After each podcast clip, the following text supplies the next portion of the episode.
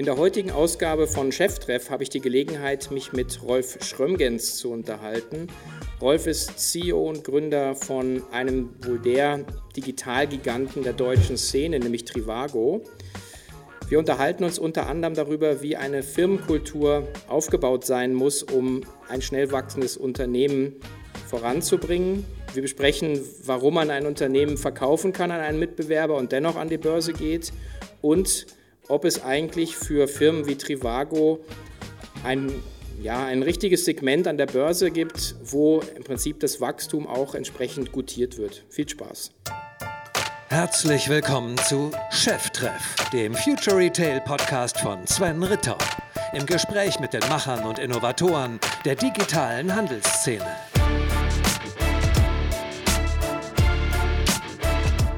Ja, herzlich willkommen zu einer neuen Ausgabe von Cheftreff. Wir machen heute ein kleines Sprintformat und zwar äh, auf der Bits Pretzel 2017 und ich äh, kann es gar nicht glauben, dass es geklappt hat. Äh, nämlich ein Mann, der äh, eine ziemlich große Firma äh, an die Börse gebracht hat und sehr, sehr viel unterwegs ist. Und ich freue mich wahnsinnig, den Co-Founder und CEO von Trivago hier heute zu haben. Herzlich willkommen, Rolf Schrömges. Dankeschön. Nicht, nicht, nicht übertreiben, so busy bin ich gar nicht. Naja, also sagen wir mal so, ähm, du bist noch Acting in einer, in einer, äh, in einer großen Firma und ähm, wahrscheinlich wissen viele Leute, was du machst, aber vielleicht magst du mal ein paar Sätze ähm, zu, zu dir noch kurz sagen und, und was ihr macht also ja. als Einstieg. Genau, also ich bin, bin einer der Mitgründer und seit kurzem auch äh, CEO von Trivago. Ähm, wir äh, sind eine Hotelsuche ähm, und wir versuchen, jeden in sein ideales Hotel zum besten Preis zu bringen. Okay. Das heißt letzten Endes, ihr vermittelt sozusagen ähm, Suchinteresse an, an Anbieter. Genau, also wir, was wir versuchen, ist eigentlich einen Überblick zu schaffen über, über die Angebote, die es im Markt gibt, über alle Informationen, die es im Markt gibt, versuchen die zu aggregieren, ähm, ähm, zu analysieren äh, und eine Art und Weise auszuwerten, sodass, ähm, sodass jeder halt dann am Ende des Tages hoffentlich ein ideales Hotel finden kann. Mhm, okay. Ähm, vorweg, bevor wir jetzt reinspringen in die, in die Themen, ich, muss ich noch ganz kurz ein bisschen Disclosure machen. Also zum einen äh, kennen wir uns äh, von der Entrepreneurs Organization. Mhm.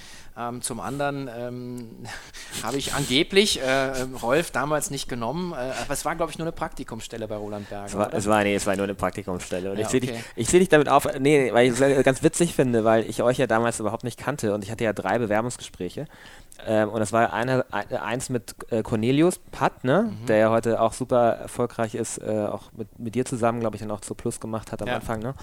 Ähm, genau, und mit dir ähm, auch super erfolgreich. Und dann dem dritten, glaube ich, der mich nicht genommen hatte. Äh, müsste man nochmal nachfragen, wie erfolgreich der heute ist. Aber ähm, genau. Aber fand ich, fand ich, finde ich ganz witzig, dass man die Leute immer mal wieder trifft. Ja, ja, das äh, muss, man sich, muss man sich eigentlich früh merken und hinter die Ohren schreiben. Äh, also man trifft sich eigentlich nicht nur zweimal, sondern eigentlich immer mehrmals mittlerweile in dem Metier. Ähm, aber ich war definitiv die kleinste Kerze auf dem Kuchen. Also ich weiß nicht, ob ich der, mein, mein Daumen da relevant war. Ähm, aber umso schöner, dass wir uns, äh, uns wiedersehen. Ich habe dich äh, gerade live noch auf der, auf der Bühne erlebt und ich erlebe dich auch sowieso als, ähm, als einen sehr angenehmen und sehr, sehr reflektierten Chef sozusagen. Also und ähm, meine erste Frage, äh, ich kenne wahrscheinlich schon die Antwort, ist, ähm, dass du heute eine börsennotierte Company am Nasdaq leitest. Ähm, natürlich nicht allein, aber ist, ist sowas planbar? Ähm, nee, das ist natürlich nicht, das ist natürlich nicht planbar und ich, ähm, ich glaube, wahrscheinlich fängt es auch ähm, äh, an, noch weniger planbar zu sein in dem Moment, wo man zu seinem Ziel außer äh, Kurt, Kurt, I don't know, ähm, aber ähm, ich glaube, ich glaube, das ist halt wirklich schwer, auf sowas hinzuarbeiten. Ne? Ich bin auch, ich bin auch wahnsinnig schlecht, im, auf irgendein so Ziel hinzuarbeiten, sondern ich bin, glaube ich, jemand, der versucht, irgendwie immer aus der aktuellen Situation das Beste zu machen. Und ich glaube, es gibt immer morgen oder heute immer genug Probleme zu lösen und man muss sich jetzt unbedingt nicht mit dem auseinandersetzen, was man in fünf Jahren machen will. Ähm, und, ähm, und deswegen, deswegen habe ich, das, hab ich das nie geplant. Ich habe das nie, ich habe nie so weit in die Zukunft geschaut, ähm, sondern es ging immer darum, irgendwie das nächste Problem zu lösen. Und ja. Ihr habt ja im Prinzip sozusagen mit dem Self-Funded angefangen, mhm. ähm, habt ein bisschen Geld reingenommen, ich glaube so 700 oder so, glaube ich, ne, hast du, glaube ich, gerade gesagt. Äh, waren wahrscheinlich alles Business Angels, oder? Also das waren alles Business Angels, genau. Also wir haben, wir haben zwei Runden gemacht, das waren sogar insgesamt, äh, war es ein bisschen mehr als das, ne? das war sogar 1,4 äh, Millionen Dollar, glaube ich, weiß mhm. gar nicht, wie viel es in Euro war. Mhm. Ähm, und, ähm, und in diesen zwei Runden haben wir Kapital aufgenommen. Es waren aber immer Unternehmer. Das war uns halt schon wichtig, dass wir mhm. immer ähm, Leute mit reingenommen haben, die selber Firmen gegründet haben. Und, und wir haben auch, ähm, äh, auch bessere, besser dotierte Angebote in beiden Fällen abgelehnt, weil uns immer wichtig war, wen wir da aufnehmen und was die für einen Hintergrund haben. Ähm, und, und wir haben uns immer gegen, gegen den, den klassischen VC eigentlich entschieden in der Phase. Mhm. Kann man das den Leuten ansehen, von der Vita her, wie die sich dann nachher verhalten? Ähm, ja, kann man es nicht unbedingt ansehen und, ähm, und es waren sehr, sehr unterschiedliche Leute. Ne? Also zum Beispiel Lukas, mit dem ich gerade auf der Bühne war, der war einer, einer von den Investoren ähm, oder ähm, damals Tiburon aus München ne? oder, oder ähm, ähm, die, die Samvers oder ja, viele, viele Leute damals. Wir haben ja in der ersten Runde haben wir irgendwie 12, 13 verschiedene Business Angels, also alle, die damals irgendwie in der Szene unterwegs waren oder viele von denen, äh, die wir damals mit, mit aufgenommen haben. Und ähm, Nein, man sieht es ihnen nicht an, aber ich glaube schon, dass, dass es einen Unterschied macht, ob du selber Unternehmer bist oder ob du halt, ähm, ob du halt für einen VC arbeitest. Einfach, mhm. ja. Mhm. Und, ähm, und ich glaube, ähm, ich glaube, es sind auch zwei Dinge zusammengekommen. Also ich glaube, einerseits Unternehmer aufgenommen, zur anderen Seite, äh, anderen Seite, auf der anderen Seite haben wir immer nur Plain Equity Rights vergeben. Also wir haben irgendwie nie große äh, Clauses drin gehabt, also nie große, große ähm, äh, Themen drin gehabt, ähm, die uns dann nachher irgendwie das, das Leben schwer gemacht haben. Wir haben zum Beispiel nie ein Board gehabt. Also wir haben bis, ähm, bis, bis wir an die Börse gegangen sind, nie ein Board gehabt. Und ähm, und ich glaube, dass das äh, für uns immer wichtig war. Uns war immer Unabhängigkeit wichtig und so, und das konnten wir halt haben. Und wir haben auf der einen Seite Leute, die, die das schon mal gemacht haben, und auf der anderen Seite hatten wir unsere Unabhängigkeit. Und das war ziemlich wichtig, glaube ich, nachher. Das ist lustig, weil es erinnert mich so an, an auch viele Situationen in meinem äh, Unternehmerleben. Also, und, äh, ein Learning war dann zum Beispiel, wenn man sich die Zusammensetzung von so einem Board anguckt, hat man irgendwann mal einmal einer zur Seite genommen und gesagt, ähm, schau, dass du Leute reinnimmst, die auch Jönne können. Also eigentlich mhm. so ein mhm. bisschen, weil du hast ja relativ schnell dann auch von, sagen wir mal, Angestellten, Fundleuten, hast du halt immer so eine Neidkomponente mit drin, wenn es auch keine Ahnung, Gehälter oder, oder keine Ahnung, oder Incentivierungen geht, auch so von Teammitgliedern. Ähm, weiß nicht, also das fand ich, deswegen ist es eigentlich eine, eine, echt gute Beobachtung zu sagen, sich wirklich anzuschauen, das ist ja das Learning, wen, wen hole ich mir sozusagen die, auf die Kapitalseite auch rein mhm. und irgendwann kommen die natürlich auch und vielleicht wollen die dann, dann in so ein Board reingehen. Ähm, wann habt ihr dann, äh, dann den Verkauf sozusagen initiiert eigentlich dann an Expedia? Ähm, also so jetzt vom, vom, vom genau, Gedanklichen her. Äh, genau, first, also erstmal, sorry, ähm, komme gerade noch aus dem englischen Interview, deswegen. Ähm, aber ähm, also zum ersten haben wir, ähm, haben wir glaube ich nie irgendwie einen Verkauf angestrebt und mhm. ähm, das ist auch gedanklich, ist es auch auf jeden Fall nicht nie ein Verkauf gewesen an, an dieser Stelle, weil wir ja damals irgendwie, also ich habe zum Beispiel äh, nur, nur weniger als 20 Prozent meiner damaligen Anteile abgegeben. Ne? Also ich habe 80 Prozent behalten, 20 Prozent abgegeben in dieser Transaktion. Mhm. Ähm, das war 2012 und für uns war es damals ähm, einfach wichtig, dass wir eben keinen Börsengang machen, weil wir hatten uns damals einen Börsengang angeschaut. Äh, wir haben auch schon die ersten Vorbereitungen gemacht und haben dann aber gesagt, das ist noch uns zu früh, ähm, weil wir äh, unsere Organisation noch nicht für reif genug halten, ähm, jetzt in den Börsengang zu gehen. Und ähm, und haben dann überlegt, was machen wir, was machen wir sonst. Und wir wollten auf der anderen Seite auch nicht verkaufen. Ähm, und ähm, es war aber so eine, so eine Situation, wo es dann, naja, wo, wo dann einer der großen Parteien in dem ganzen Markt, äh, Priceline damals, ähm, Kajak gekauft hat und so. Mhm. Und wir und wir dann uns irgendwie entscheiden mussten, ne, mit wem wir da jetzt in Zukunft zusammenarbeiten wollen und wie wir da zusammenarbeiten wollen. Und ähm, und deswegen, äh, ähm, genau, haben wir uns damals für eine Variante entschieden, wo wir ähm, auf der einen Seite eigentlich fast, wie gesagt, mit 80 Prozent unserer Anteile im Unternehmen bleiben konnten äh, und eine Situation uns aufbauen konnten, wo wir dann in der Zukunft, wenn wir schnell genug, stark genug wachsen würden, ähm, uns dann letztendlich alle Optionen offen halten würden, was wir dann äh, in einem späteren Zeitpunkt mit dem Unternehmen machen würden. Mhm. Und, ähm, und das war in der Kombination, glaube ich, ähm, eine, eine sehr gute Entscheidung, das damals zu tun. Und auch da hat es bessere Angebote gegeben und auch da haben wir uns für die Variante entschieden, die uns die meisten Freiheiten langfristig gibt mhm. Ähm, und die wir dann letztendlich auch dann zum gewissen Maße dann mit dem Börsengang ausgenutzt haben. Mhm. Jetzt, also irgendwo in einem Interview, glaube ich, mit Berlin Valley gesagt, äh, sozusagen dann, dann am Ende du dann doch, äh, ja dann doch durch die Transaktion ja eigentlich so ähnlich war es wie eine Public Company, weil mhm. du sozusagen an die Mutter ja wahrscheinlich dann quartalsweise reporten musstest, oder? Ja, das kam später, ne? Also es, also es war schon so, dass es genau das erstmal aufgegangen ist, was wir wollten, weil mhm. wir waren erstmal, wir waren erstmal vom Markt, ne? Also wir haben mhm. uns dann nicht damit auseinandersetzen müssen, mit den ganzen Optionen, weil du weißt es ja selber, ne? Dann kommen irgendwie ganz viele Optionen, du gehst dauernd in irgendwelche Verkaufsprozesse oder quasi Verkaufsprozesse ran. Und zum, wir hatten zum ersten Mal Ruhe, uns ums Geschäft zu kümmern und, und auch für drei Jahre war es auch so, dass wir äh, letztendlich unter diesem großen Mantel von Expedia irgendwie unser Dasein irgendwie äh, auch, auch sehr, sehr, sehr unter dem, diesem Deckmantel halt führen konnten. Also keiner hatte uns irgendwie Beachtung geschenkt. Ähm, und dann haben wir halt angefangen oder mussten wir dann halt auf, auf weil wir halt eine Größe erreicht hatten, äh, mussten wir halt als Segment letztendlich ausgeführt werden, äh, aufgeführt werden. Und, äh, und dann haben wir letztendlich auch angefangen zu reporten. Aber es war halt so ein sanfter Weg dahin, ne? Weil es hat halt erst irgendwie zu Expedia angefangen. Das war, das war schon was Neues. Das haben wir vorher nicht gemacht. Ähm, und dann, halt, dann ähm, halt irgendwie ähm, letztendlich auch auf Quartalsbasis und so weiter. Und, ähm, und ich glaube, ähm, das hat uns dann vorbereitet. Und das ist auch ähm, ganz spannend eigentlich so, ja, dass die bei der bei der amerikanischen, wenn du an der amerikanischen Börse bist, hängt es halt immer von der Größenordnung deiner, deiner, deiner ähm, äh, Subcompanies letztendlich ab, irgendwie, wie viel du reporten musst. Und mit der, mhm. mit der Größe mussten wir dann automatisch auch immer mehr preisgeben. Und deswegen äh, sind wir da rangeführt worden. Deswegen ist der letzte Schritt auch nicht so groß gewesen mehr. Okay. Ja. Und ähm, in der Transaktion hast du ja gerade gesagt, dass du dann du jetzt 20% deiner Anteile verkauft. Das heißt so eigentlich sozusagen erstmal Cash behind the Firewall gebracht. Mhm. Das ist ja so auch, auch ein bisschen neu, so ein bisschen in der, in der Gründerlandschaft, finde ich. So, das ist so ein so ein, so ein Thema, was immer viele Leute oder gerade auch VCs so im Secondary-Bereich immer mhm. so, wird man mal sagen, uh, der, nee, nee, uh, all skin in the game und so und ähm, da hast du eine andere Meinung. Nee, habe ich, hab ich eine komplett andere Meinung. Also ähm, wenn da draußen Gründer sind, die bei einem funktionierenden Modell gerne irgendwie auch mal was verkaufen wollen, dann sollen sie sich bitte melden weil ich finde, das ist einfach auch ein smarter Weg, sowohl für die v für VCs, um einzusteigen und ich glaube auch, dass es ähm, eine gute Idee ist, ähm, vielleicht, klar, ich kann natürlich nie sagen, irgendwie, ob das jetzt bei anderen funktioniert. Ich glaube, dass die, dass die wirklich guten Businesses auch nicht dadurch funktionieren, dass da ein Unternehmer drin sitzt, der total extrinsisch motiviert ist.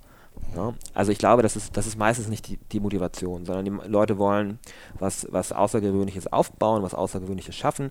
Und da ist zum einen jetzt das, das, die, das Geld nicht die, die größte Motivation. Das, das Problem ist aber, dass das Geld an der Stelle auch die größte Blockade sein kann. Nämlich dann, wenn man irgendwie sagt, okay, ich habe jetzt irgendwie vorher Kredite aufgenommen, das war bei mir zum Beispiel auch der Fall. Ne? Ich habe wirklich jeden beliehen, der da draußen war, den ich beleihen konnte, um irgendwie meine Firma aufzubauen und und ähm, und ich glaube, dass dann irgendwann Geld eine Blockade sein kann, weil man dann aus, weil man halt äh, irgendwie keine Sicherheit hat, dann irgendwie falsche Entscheidungen trifft.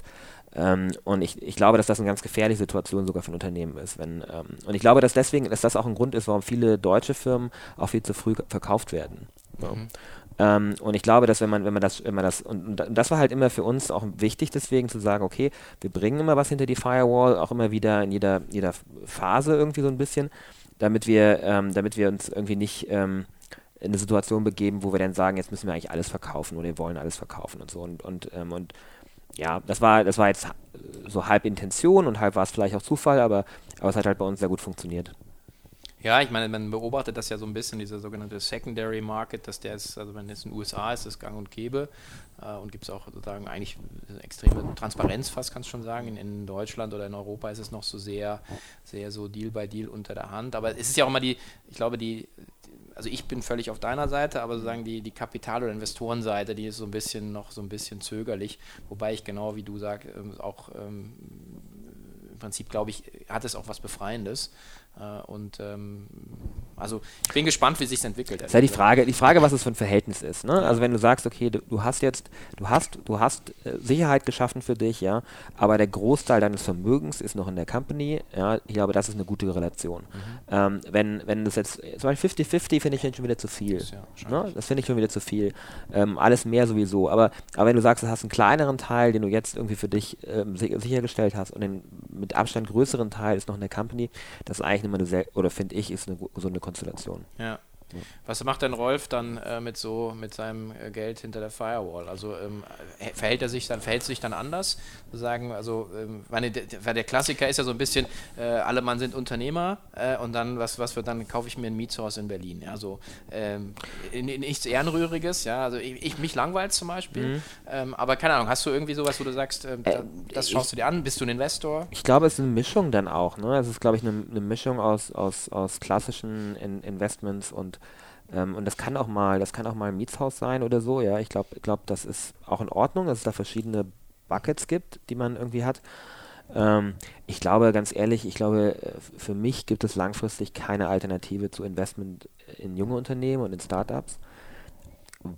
Warum? Weil ich daran glaube, dass Zyklen von Unternehmen immer kürzer werden, Erfolg, Erfolgszyklen von Unternehmen immer kürzer werden. Mhm. Ich glaube, dass es eine, eine, heftige Disruption noch geben wird von, von vielen klassischen Unternehmen, die wir vielleicht heute noch in den, in den großen Indizes finden. Ähm, deswegen ist es für mich auch immer schwierig, irgendwie zu sagen, okay, ne, das ist als Allheilmittel, der Indexfonds und so. Da bin ich nicht so sicher. Ähm, weil ich glaube, wir werden durch eine extreme disruptive Phase durchgehen in den nächsten äh, 10 bis 15 Jahren.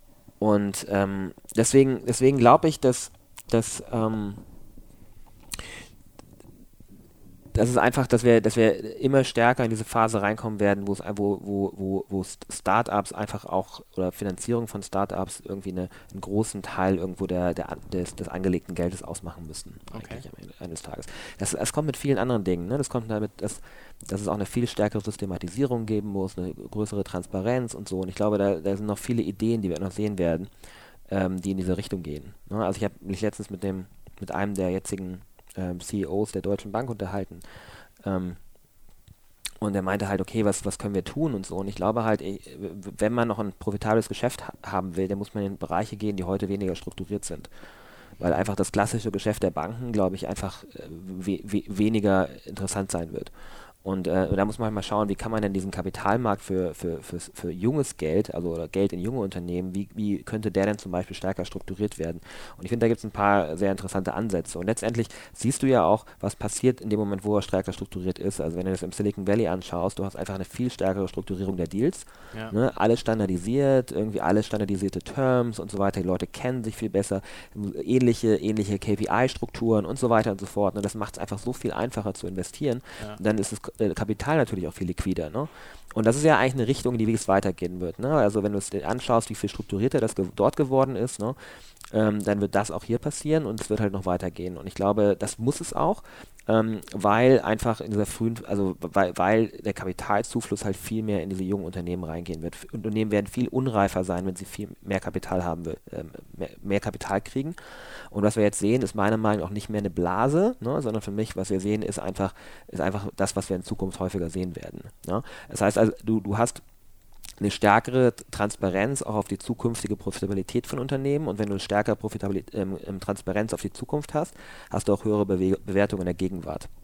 Okay. Ja. Und das ist, glaube ich, das ist, glaube ich, was, was passieren wird. Ähm, und deswegen, deswegen ähm, weil ich mir dem bewusst bin, äh, glaube ich, ähm, ja, ähm, es ist viel volatiler, aber ich investiere gerne in junge Unternehmen. Bist du dann Branchenagnostik, sozusagen Agnostiker, sozusagen ist eigentlich egal was, oder muss es sozusagen mit dem zu tun haben, was du sozusagen verstehst? Also, dass ich jetzt irgendwie, weiß ich, Biotech ist jetzt ein bisschen weiter weg als Ja, genau, es muss mich, es muss mich, ja, es ist auch unterschiedlich, ne? Ich glaube, ähm, ich glaube, für das Unternehmen bringt es am meisten, wenn es irgendwas ist, wo ich auch einen Beitrag vielleicht leisten kann. Weil äh, mein, mein Ansatz ist eigentlich nicht, dass ich, also ich, wenn ich investiere, ich investiere jetzt nicht irgendwie ähm, wie so ein klassischer VC, ne? Ich habe keine Governments äh, äh, Ansprüche oder sowas. Ja, also ich habe ich wirklich, ich, ich, ich werd, würde nie irgendwie einem Unternehmer erzählen, wie er sein Unternehmen zu führen hat wollen. Ne? Und wenn ich das muss, dann möchte ich da nicht investieren. Nee, wird schwer. Ne? Ja, und es auch, geht, läuft auch was falsch. Ja, also, ich, ne? also ich glaube auch in dem ja. Moment, wo ein Investor wirklich dem Unternehmer erzählen kann, was das Richtige ist, in dem Moment läuft auch was falsch. So, deswegen äh, würde ich das nie machen wollen. Und, ähm, und das heißt also, wenn ich irgendwie einen Beitrag leisten kann, wäre es einfach nur dadurch, dass ich irgendwie dass mich jemand fragt ne, und ich vielleicht irgendwie äh, eine Frage beantworten kann, Kontakt schaffen kann oder was auch immer. Und ich aktiv dazu aufgefordert werde, dann bin ich gerne bereit zu helfen. Das heißt also, ähm, in Deals, wo ich mehr helfen kann, macht es für das Unternehmen wahrscheinlich mehr Sinn. Ähm, ich mache aber auch Sachen einfach vielleicht mal, die, die mich selber interessieren. Weißt du, und dann ist es vielleicht auch, äh, sind es oft auch Dinge, die jetzt vielleicht gar nicht so viel mit dem zu tun haben, was ich jetzt gerade mache. Ähm, also ich habe jetzt gerade nicht in diesem Anti-Aging-Thematik äh, irgendwie, habe ich mich jetzt mal ein bisschen, ein bisschen mehr irgendwie informiert. Ich, ähm, ich finde alles super gerade spannend, was im Bereich Nutrition unterwegs ist. Okay. Ähm, also, also Ernährung finde ich einfach ein Wahnsinnsfeld, wo wir, wo es, glaube ich, einen wahnsinnigen Aufholbedarf gibt noch. Und so. Also ich glaube, ähm, das sind so, so Themen einfach, die mich, die, die spannend finde. Ähm, und ähm, ja, und da, da, da hängt das ist dann einfach so, ja, mein, mein Spieltrieb. Mhm. Ja. Okay. Dann spielen wir noch ein bisschen mit der Börse. Ähm, jetzt ähm, ich meine, das eine ist sozusagen der Börsengang, ist mhm. sozusagen letzten Endes eine Finanzierungsform fürs Unternehmen. Ähm, der Börsenkurs selber ist so lange irrelevant, wie man nicht nochmal sozusagen an die Börse muss. Ähm, jetzt habt ihr gerade, ähm, also ich habe es auch gerade erfahren, ich bin ja auch noch investiert in mhm. Soplus, äh, also Soplus Gewinnwarnung und mhm. warum geht der Kurs mhm. runter? Bei euch war es jetzt eine ähnliche Situation. Ähm, seid, glaube ich, wieder auf Ausgabekurs mhm. gerade runter. Ähm, und du hast mal gesagt, ähm, im Prinzip trotzdem zieht ihr euer Ding durch, sozusagen. Ist das auch so, wenn jetzt so der Kurs so tankt oder ist das oder macht dann das oder schaut man dann schon mal mehr hin? Also, also ich, ich schaue wirklich oder ich bewerte es nicht für mich selber. Natürlich schaust du hin, ne? Mhm. Ist, ja, ist, ja, logisch. Natürlich ähm, weißt du, wo der Kurs steht. Ne? Ich ja. schaue nicht jetzt äh, jeden Tag auf den Kursverlauf, aber, aber natürlich weißt du, wo der Kurs steht. Ähm, und für mich, ähm, für mich ist es einfach, ist es einfach jetzt ich glaube, man muss es einfach von seinem, Oper, von seinem operativen Geschäft trennen. Ne? Weil ich glaube, was, da, was man da sieht, sind immer Erwartungen. Und Erwartungen können mal übersteigert sein, Erwartungen äh, können einen mal unterschätzen. Ähm, und, ähm, und ich glaube, dass es aber jetzt für mich und mein, mein persönliches Wohlergehen jetzt gerade im Moment, in dem Moment wirklich wenig eine Rolle spielt. Mhm. Weil, ähm, weil ich will meine, meine Shares nicht verkaufen, ich bin im Unternehmen drin, ich will es eigentlich genauso weitermachen, wie ich es in der Vergangenheit gemacht habe. Ähm, und deswegen, und deswegen ähm, ist es auch wirklich nicht so, dass ich mich jetzt unglaublich wahnsinnig freue, wenn ich jetzt sehe, dass der Aktienkurs durch die Decke geht, wie er vorher durch die Decke gegangen ist. Und es ist auch nicht so, dass ich total traurig bin, wenn er jetzt wieder da ist, wo er vorher war. Ähm, ich glaube, ich glaube, ähm, das ist erstmal wichtig. Ich glaube, das ist das, das war aber auch wirklich nie unser Antrieb oder so haben, sind wir ja nie in unser Geschäft gegangen. Wir haben uns ja nie überlegt, was haben wir denn jetzt gerade im Portemonnaie? Mhm. Ja, und so tun wir das heute auch nicht. Und, ähm, und, und deswegen ich glaube, in dem Moment gewinnt, gewinnt man Distanz dazu und ich glaube, am Ende des Tages geht es um zwei Dinge. Es geht darum, wirklich ein, ein, sehr erfolgreiches Geschäft aufzubauen, das langfristig erfolgreich ist und dazu muss man vielleicht auch mal Dinge machen, die kurzfristig einen auch mal die Leute vielleicht auch falsch einschätzen. Ja. ja? Ähm, und da muss man mit leben, weil sie vielleicht auch schwerer zu kommunizieren sind. Mhm. Ähm, wenn man damit nicht mehr leben kann, macht man, glaube ich, langfristig Fehler. Ne, dann lebt man damit nicht mehr, dann trifft man nicht mehr die eigentlich richtige Entscheidung, sondern das, was irgendwie kurzfristig vielleicht irgendwie die Erwartungshaltung be besser erfüllt. Mhm. Und ich glaube, dass ähm, und ich glaube, dass das halt ein Fehler ist. Ich glaube, dass das ein Fehler ist für die für die äh, ähm, für das Unternehmen, das dann muss das Unternehmen muss langfristig erfolgreich sein. Also das ist der eine Part und das, das zweite ist Transparenz. Transparenz darauf zu schaffen. Mhm. Und ähm, Wobei, wenn du eine Gewinnwarnung machst, dann korrigierst du ja einen Plan. Ja. Äh, zur besten, also zu dem Zeitpunkt, den du damals rausgegeben hast, hast du eine andere Informationslage, korrigierst ja. den und dann enttäuscht du. Genau, also enttäuscht, aber dabei ist es halt, ist es halt, ist es halt trotzdem transparent, ne? Klar. Also es ist halt trotzdem transparent und, und wir haben irgendwie, wir sind irgendwie von 45, glaube ich, Prozent gekommen, dann sind wir irgendwie, haben es um 50 hochgenommen, jetzt sind wir auf 40. Man muss halt Ende, am Ende des Tages sagen, schau mal, wir sind eine Firma ähm, jetzt auch schon relativ weit, weit down the road und ähm, trotzdem sind wir noch in diesem Wachstumssegment. Und ähm, aber wir sind ja auch noch in diesem Wachstumssegment und jetzt irgendwo, da gibt es eine Volatilität von 10% drauf oder runter fürs Jahr. Ähm, ja, versteht die Börse Wachstumsunternehmen überhaupt? Ähm, das ist für mich eine echte Frage. Ich glaube schon, dass die amerikanischen Börsen das verstehen, aber nichtsdestotrotz ähm, ähm, ist es immer eine, eine, du kannst die kannst Erwartungen auch nicht bis ans Ende kontrollieren und das ist auch nicht unsere unsere Aufgabe und das sehe ich auch nicht als meine Aufgabe an, mhm. Erwartung, Erwartungshaltung abzubremsen, zu kontrollieren und so weiter, ja. Und ich glaube halt, dass es die, dass die, dass vielleicht Erwartungshaltungen auch am Anfang ähm, sehr weit hochgegangen sind, aber es, aber, aber es ist meine Aufgabe, Transparenz zu schaffen, alle Daten darzulegen und ich habe kein Interesse, eine Erwartungshaltung aufzubauen. Ich habe ein Interesse daran, dass die Leute das Unternehmen so bewerten, wie es ist. Mhm. Das ist mein Interesse. Und deswegen schaffe ich Transparenz. Und deswegen habe ich auch nichts als Gründer zum Beispiel davon, betriebene Erwartungshaltung aufzu, aufzubauen. Und ich habe auch nichts davon, irgendwie zum Beispiel Informationen aufzuschieben oder so. Ich glaube halt, mhm. dass man am weitesten kommt, wenn man möglichst viel Transparenz liefert und, und dann geht es einfach nur darum, gutes Geschäft, Business aufzubauen. Und, und, und, das, und Businesses laufen mal besser und mal schlechter, die haben mal gute Zeiten, mal schlechte Zeiten. Ähm, und, und, ähm, und ich glaube, ähm, das ist auch total in Ordnung, solange der langfristige Weg stimmt. Und, und ähm, ja, und ich, und ich finde ich find wirklich, dass wir sehr gut darin sind in der Firma, ähm, uns nicht nach Erwartungshaltung zu richten. Mhm. Ähm, und, ähm, und das ist eigentlich auch, weißt du, in der Phase auch wieder ganz befreiend. Weißt du, mhm. weil, weil, ähm, weil, weißt du, wenn der, wenn der Kurs irgendwie dann auf 24 steht, Klar. dann hast du auch einfach nochmal deinen anderen Erwartungsdruck. Ne? Ja. Und, ähm, und, und solange ich jetzt nicht verkaufen will, ist mir das doch eigentlich dann weißt du, egal. Weißt du, dann sage ich, ja, okay, jetzt habe ich, jetzt ist der Erwartungsdruck niedriger, aber das Business ist ja noch das gleiche.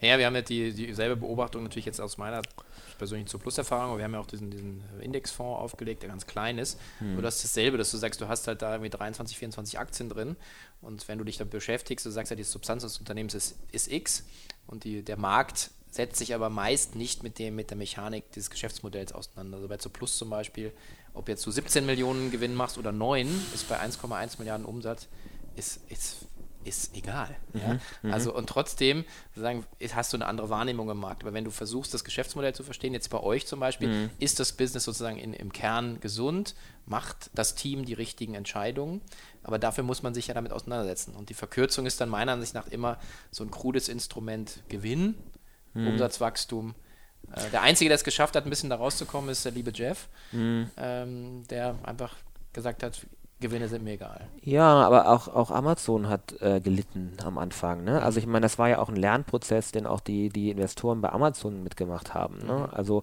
äh, bevor die halt gesagt haben, nee, da, ich, wir vertrauen schon drauf, dass die eine langfristige Strategie im Auge haben und auch wenn die, wenn, wenn, wenn die mhm. Zahlen mal kurzfristig rauf oder runter gehen, mhm. das ist nicht das, was uns interessiert. Und ich, äh, genau, und ich glaube, ich glaube auch, dass es nur so geht. Also ich glaube, dass man nur so langfristig erfolgreiche Unternehmen aufbauen mhm. kann. Wenn man, äh, wenn man äh, zu sehr den, die, die kurzfristigen Erwartungshaltung befriedigen möchte, ich glaube, dann, mhm. dann wird man ja zum Getriebenen. Und ich, und ich meine, wir haben ja auch nicht diese, diese Historie. Also ich meine, genau das haben wir ja nie gemacht. Und, ähm, und das werden wir auch weiterhin nicht machen. Ne? Ähm, aber trotzdem was wir schon wollen und wir wollen schon, ähm, wir wollen schon Transparenz geben und wir wollen irgendwie auch den Leuten sagen, irgendwie, was passiert bei uns und so. Und wir wollen das auch erläutern. Ich glaube, dass wenige so viel Informationen auch geben von sich, ja, irgendwie was, was, was im Unternehmen passiert und so. Und das tun wir auch. Ähm, und, ähm, und, und das ist halt unsere, unsere, unsere Strategie oder, oder, oder das ist eher unser Charakter noch als unsere Strategie, ja. Ist wahrscheinlich auch so, ähm, das ist ja noch ein Thema, für, das du auch stehst, ist so, so ähm, als sozusagen Organisationscoach, dass du eigentlich sagst, du hast ja gesagt, im Prinzip der, der, der, der, der Wille, einen geilen Job zu machen, kommt eigentlich bei euch in, in, von unten. Ne? Und das ist so, glaube ich, auch das, was man am Ende dann im, im Produkt wahrscheinlich auch merkt. Natürlich mal langfristig. Ja, ich glaube, es fängt immer mit Menschen an. Ne? Ich habe das irgendwie gestern oder vorgestern gesagt, habe mich jemand gefragt, was ist äh, irgendwie dein größtes Learning? Und das ist halt, dass ich ähm, dass man, glaube ich, in meiner Position äh, viel mehr, dass ich nicht gedacht hätte, dass man so viel mehr Psychologe eigentlich sein muss als äh, Wirtschaftswissenschaftler. Mhm.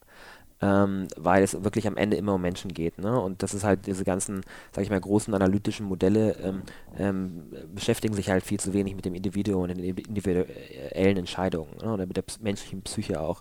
Und, ähm, und ich glaube, ähm, dass es damit anfängt. Und ich glaube, du kannst halt ähm, nur funktionierende Prozesse aufbauen, wenn du äh, die entsprechenden Menschen dazu hast ähm, und die entsprechend motivierst und und nur wenn es die Prozesse gibt, dann kann ein Unternehmen auch irgendwie erfolgreich sein und gute Produkte entwickeln und, und tolles Marketing machen und so.